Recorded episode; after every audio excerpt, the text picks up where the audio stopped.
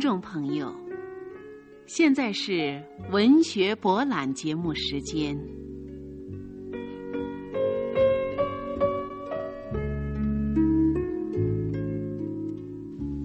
美国作家海明威的创作影响了西方现代文学和当代文学。他的中篇小说《老人与海》是海明威后期的重要作品。下面，请欣赏由江水所写的海明威的小说《老人与海》，由顾威朗诵。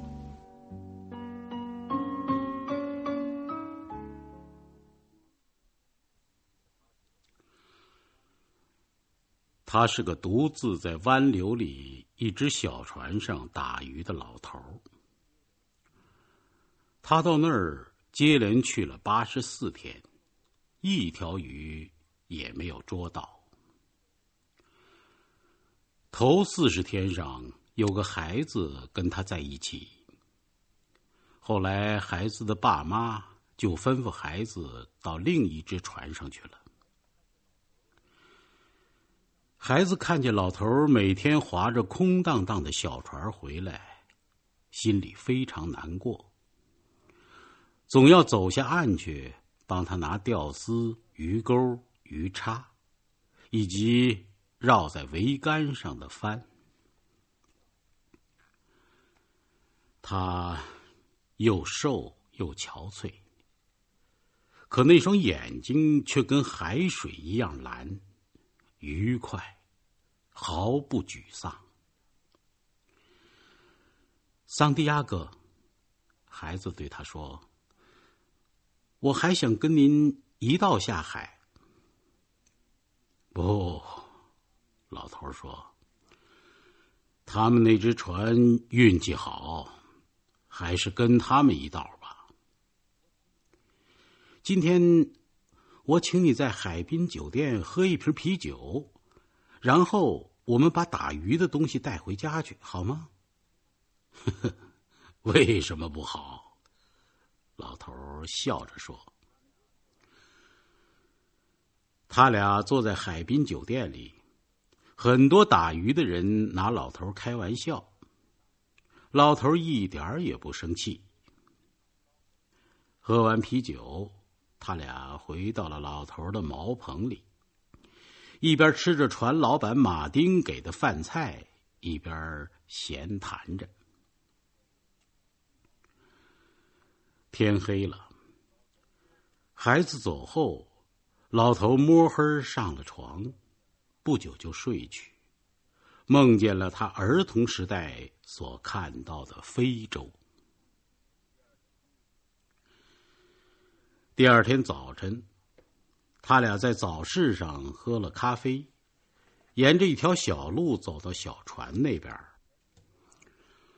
把船轻轻的划到水里去。祝你好运，老大爷。祝你好运。老头说着，把桨叶往水里一撑，在黑暗里划出了港口。天快亮的时候，他到了希望驶到的地方，把钓丝送到海里，等待着鱼来上钩。太阳从海上升起，老头突然发现船梢的缆绳在他脚下绷紧了。他从海里拽了一条大青花鱼。现在他看不见绿色的海岸了，他所看到的只是青青的山和那仿佛白雪皑皑的山峰。正当他目不转睛的望着钓丝的时候，他看见伸在水面上的一个绿色的杆子急剧的进到水里去，有大鱼上钩了。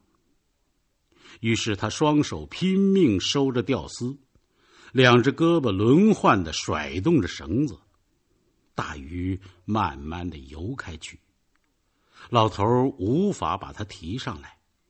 他仰着身子抵抗鱼拉钓丝的拉力，小船儿缓缓的向西北方飘去了。要是孩子在这儿多好啊！老头大声嚷着说：“我给鱼拉着跑，倒变成一根细纤绳的短桩了。”他回过头去看看，陆地已经从眼前消失了。他想：“我总可以凭着哈瓦那的灯火回来的。也许他在太阳落下去以前就会上来。”要不然，也许他在月亮出现的时候上来。一会儿，他又敞开喉咙嚷起来：“要是孩子在这儿多好啊！好让他帮助我，让他瞧一瞧这种情况。”夜晚就这样过去了。那条鱼一下子掀起一道大浪。把他冲得脸朝下跌倒在船里，眼皮下划破了一个口子，血从腮帮子上流了下来。太阳升起来了，他竭力把吊丝拉紧，但是吊丝已经绷紧到快要折断的地步，不能再紧了。他饿了，左手又忽然抽起筋儿来。吃点金枪鱼，手上的力气就会大起来。他拿起一块鱼肉放进嘴里，慢慢嚼下去，味道挺好。钓丝慢慢的在上升，船前边海面上鼓出了一块，鱼露出来了。在太阳里，它浑身明光耀眼，头背。都是深紫色的，它比小船还长两尺呢。老头看见他那大尾巴没入水里，钓丝也飞快的滑下去了。如果我捉到他，我要去朝拜科布雷地方的圣母。他开始做起祷告来。已经到了下午。船依旧慢慢的在移动，他觉得非常疲乏，因此他竭力去想别的事儿。太阳落下去的时候，为了替自己增加信心，他回想起在卡萨布兰卡一家酒馆里跟一个黑人码头脚夫比赛敌手的情景。别忘了睡觉啊！他想。可是他睡不着，便到船梢杀了那条钓上来的海豚。海豚的胃里竟然还有两条新鲜的飞鱼。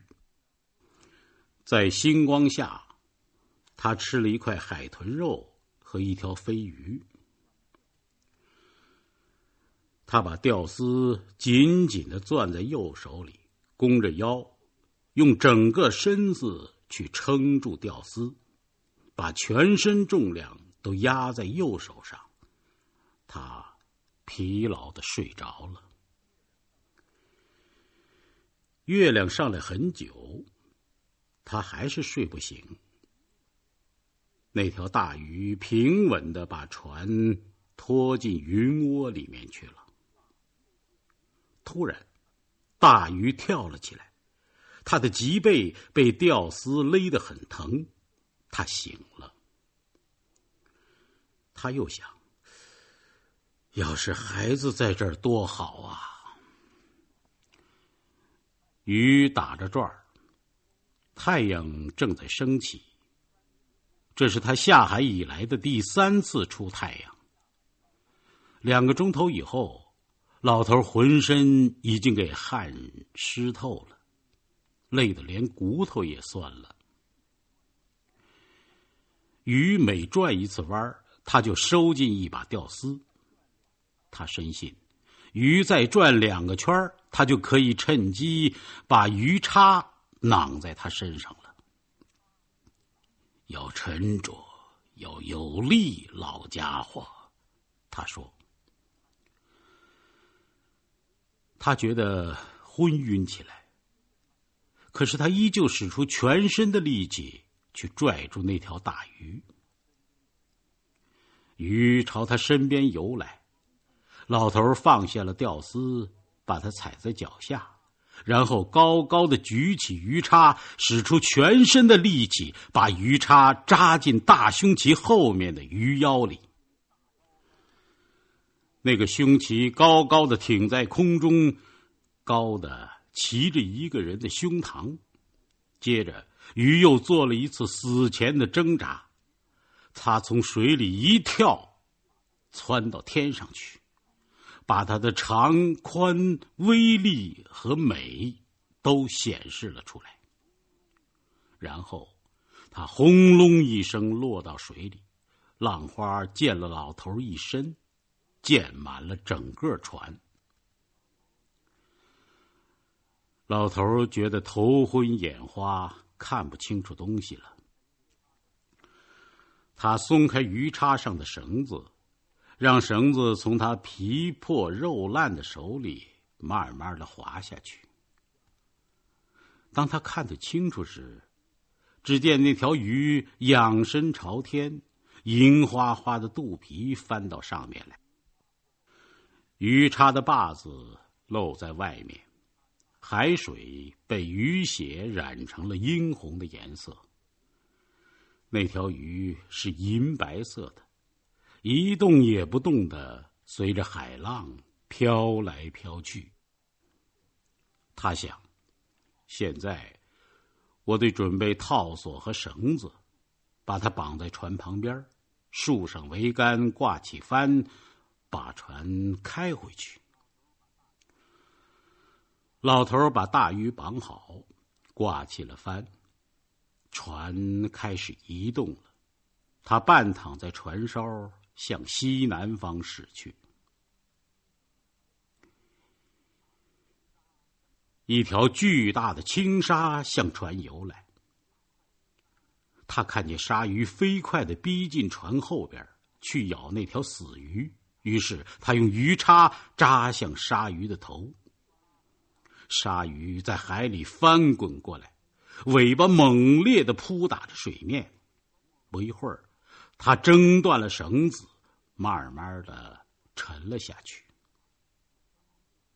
他想，他把我的鱼叉连绳子都带去了，现在我的鱼又淌了血，恐怕还有别的鲨鱼会窜来呢。有主意了，他大声说：“我可以把我的刀子。”绑在一只桨把上。这时风大了些，他的船顺利的往前驶去。他靠在船边上，从那条死鱼身上给鲨鱼咬过的地方撕下了一块肉，他嚼了嚼，觉得味道很香。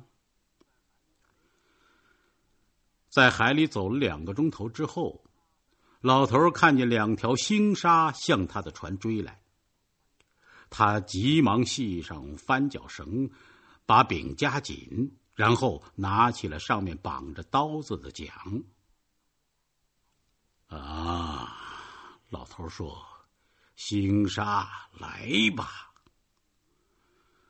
他们来了，一条鲨鱼转了一个身儿，钻到船底下去了。另一条鲨鱼游到船跟前，张着半圆形的大嘴朝死鱼咬去。老头又绑在桨上的刀子扎向鲨鱼的头，鲨鱼放开了他咬的死鱼，滑落下去。死去的时候还吞着他咬下的鱼肉。当另一条鲨鱼从船底露出来的时候，老头又绑在桨上的刀子扎了几次。才把他扎死。去去，星沙，去见你的朋友吧。他把桨放下，系上了帆脚绳，张开了帆，船顺着原来的航线开去。不久，又来了一条犁头鲨。老头先让他去咬那条死鱼，然后才把绑在桨上的刀扎进他的脑子里去。但是鲨鱼一打滚，往后猛一挣，咔嚓一声，那把刀子断了。老头只管去掌舵，连看也不看那条大鲨鱼。他慢慢的沉到水里去了。这时天色渐晚，除了海和天以外，什么也看不出来。直到太阳快落下去的时候，又有两条鲨鱼向他扑来。老头只好用棍子打，竟然把鲨鱼打跑了。他想，现在离港口不会太远了。我希望没有人替我担心，只有那孩子，当然，他一定会替我担心。大约在夜里十点钟的时候，他看见了城里的灯火映在天上的红光。可是，在半夜里，老头又跟一群鲨鱼斗起来了。他把舵把从舵上拽掉，用它去打、去砍，一次又一次的劈下去。但是，鲨鱼群已经窜到船头去咬那条死鱼。一会儿又一个接着一个的扑上来。当他们再一次折转身扑来的时候，把水面下发亮的鱼肉一块一块的撕去了。最后一条鲨鱼朝死鱼的头上扑来，老头知道一切都完了。于是他用舵把对准鲨鱼的头打去。鲨鱼的两额正卡在又粗又重的死鱼头上，不能把它咬碎。老头迎面劈去，一次、两次，又一次。他听到舵把折断的声音，再用那裂开了的舵把往鲨鱼头上戳去。鲨鱼放开鱼头，翻滚着沉下去了。那是一大群鲨鱼里的最后一条。死鱼肉被他们全吃光了。老头现在简直喘不过气来，同时他觉得嘴里有一股奇怪的味道。他往海里啐了一口唾沫，说：“吃吧，星沙，做你们的梦去，梦见你们弄死了一个人吧。”他走回船梢。发现断了的舵把还可以安在舵的榫头上，凑合着掌舵。他又把麻袋围在肩上，然后按照原来的路线把船开回去。夜里，鲨鱼又来咬死鱼的残骸，像一个人从饭桌子上去捡面包皮儿似的。老头踩也不踩他们，除了掌舵。什么事儿都不睬。他感觉到已经驶进海流里面，看得出海滨居住区的灯光了。风总算是我们的朋友，他想。还有大海，那儿有我们的朋友，也有我们的敌人。是什么把你打败的呢？他又想。是我走的太远了，他提高嗓子说。当他回到小港的时候，海滨酒店的灯火已经熄灭了。极端疲惫使他几次跌倒在路上。他回到自己的茅棚以后，摸黑找到了一个水瓶，喝了一口水，就躺到床上去了。第二天早晨，他睡得正沉的时候，孩子来到了他的身边。看着老头正在呼呼的打着鼾，又看见老头的那双磨破的手，便放声大哭起来。于是孩子要去给他弄点咖啡。老头醒来了。他喝着孩子从海滨酒店要来的咖啡。他们找过我没有？当然找过，孩子说：“找你的有水上警察，还有飞机。我很想念你。现在我要跟你一道去打鱼。你要把手上的伤养好，老大爷。”孩子说着，又哭了起来。那天下午，海滨酒店里来了一群旅行家。其中一个女人在望海水的时候，看到一根又粗又长的雪白的脊骨和一条庞大无比的尾巴，随着潮水漂浮。那是什么？是鲨鱼的骨头。示意答道。他还想对他讲一讲事情的经过。